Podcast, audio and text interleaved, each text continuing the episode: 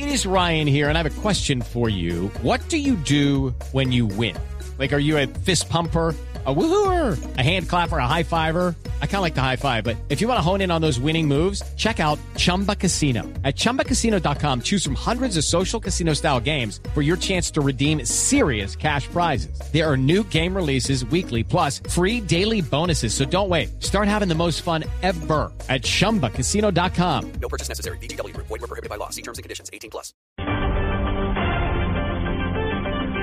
10 de la mañana, dos minutos. Momento de actualizar las noticias en Blue Radio. Estados Unidos condenó los atentados terroristas en Bogotá. Reiteró además el respaldo al proceso de paz. Jorge Morales.